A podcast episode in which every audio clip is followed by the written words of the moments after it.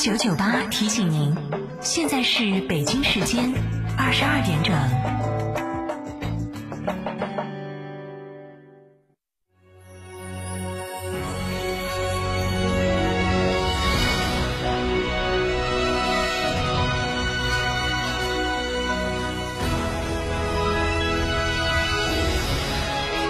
成都的声音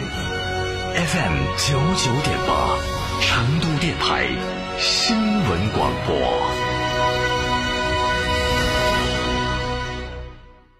成都车展直播，从沙湾到世纪城，再到西博城，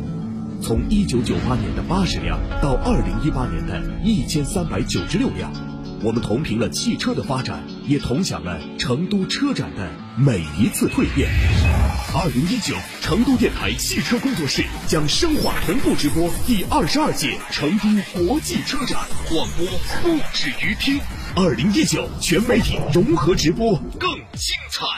不到新疆不知祖国之大。成都电台一路通旅游联合四川青旅带你探秘大美新疆，寻找失落的文明米兰古城，穿越中国的六十六号公路，去葫芦岛看最美水上胡杨林，在沙漠越野。新疆十三日环线自驾游，九月二十二日出发，详询六六零零二三四五六六零零二三四五，来电即送价值九十八元九眼桥火锅底料大礼包一份。华晨中华 V 三官降了，即日起购中华 V 三全系车型，官方直降一万五千元，另享最高三千元购置税补贴，还有低首付、零利息、零月供，金融政策任你选。国潮降临，势不可挡，详询当地经销商。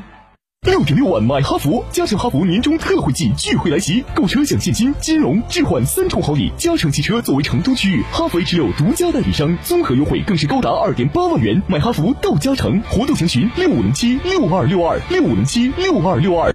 国际车展抢香烟去哪里？圣龙新城噻！上汽大众捡便宜去哪里？还是圣龙新城噻！九月五到十四号全程低价，买贵补差。电话零二八六八六幺幺八八八。圣龙新城，上汽大众。买皮卡就买长城皮卡，中国首款国六皮卡风骏七领创上市，八点六八万起售。先到嘉诚汽车购长城皮卡，享三千元抵六千元，一年零息优惠。买皮卡到嘉诚，活动详询六三个五九三九三六三个五九三九三。沃尔沃全系车型闪耀成都车展，全新 XC 四零首付低至六点八万，享两年零息；XC 六零首付低至九点二万，享三年零息；豪华座驾 S 九零首付低至八点九万，享三年零息。更多优惠，敬请莅临西博城十六号馆。九九八快讯，这里是成都新闻广播 FM 九十九点八，我们来关注这一时段的九九八快讯。首先来看一组本地消息：邛崃创意乡村第三届天府红谷国际摄影节暨首届影像创意文化产品博览会昨天开幕。摄影节中集中展示了七十幅能反映新中国经济、文化、社会、生活等各方面发展变化的摄影作品，并推出了中国乡村题材摄影书籍和画册。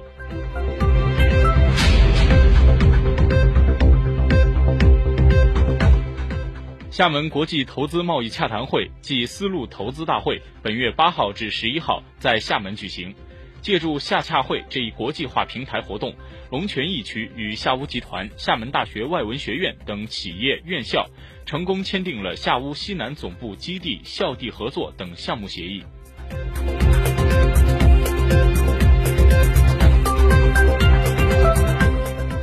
接下来来关注国内方面。外交部发言人华春莹今天宣布，应俄罗斯联邦政府总理梅德韦杰夫邀请，国务院总理李克强于九月十六号至十八号将对俄罗斯进行正式访问，并举行中俄总理第二十四次定期会晤。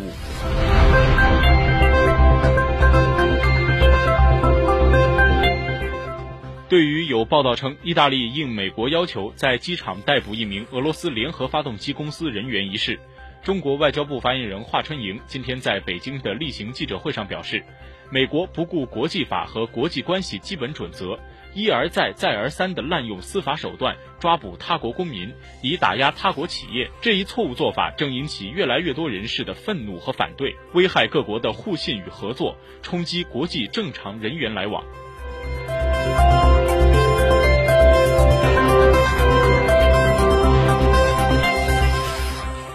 根据国家市场监管总局网站消息，市场监管总局近日印发《关于规范使用食品添加剂的指导意见》，意见要求，食品生产经营者生产加工食品应当尽可能的少用或者不用食品添加剂，积极推行减盐、减油、减糖行动。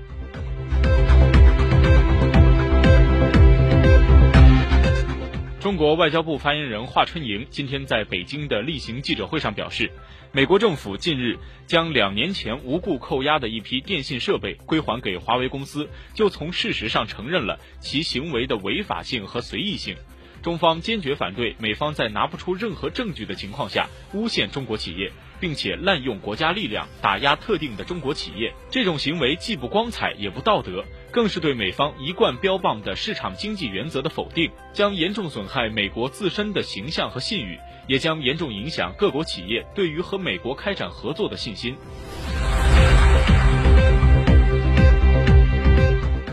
记者从国家文物局今天举行的新闻发布会上获悉，文化和旅游部、国家文物局将在中国国家博物馆举办“回归之路：新中国成立七十周年流失文物回归成果展”。公众熟悉的博远帖、中秋帖、圆明园兽首、秦宫晋侯青铜器等回归文物将悉数亮相。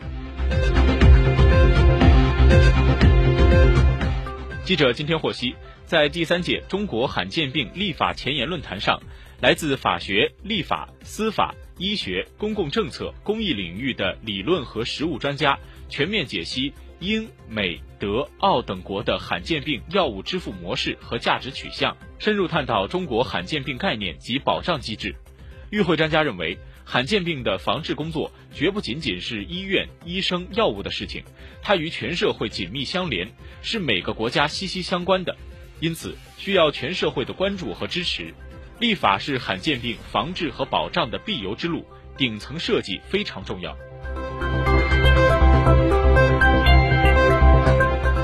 从把微信包装成白富美，到与受骗者熟络，成为网络闺蜜，进而推荐投资实行诈骗，半年不到的时间里，四百多人步入陷阱，被骗一点四亿元。今天。浙江绍兴市中级人民法院对一起涉及一百零六名业务员的邮币卡诈骗案进行一审公开宣判，判处主犯钟某无期徒刑，剥夺政治权利终身，并处没收个人全部财产；判处其余一百零五名被告人有期徒刑十四年至六个月不等，并处罚金。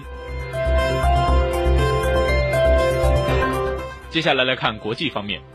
韩国政府今天宣布。将为文在寅建造单独的总统档案馆，工程预算约合一亿元人民币，其中购地费用约为一千九百万元人民币。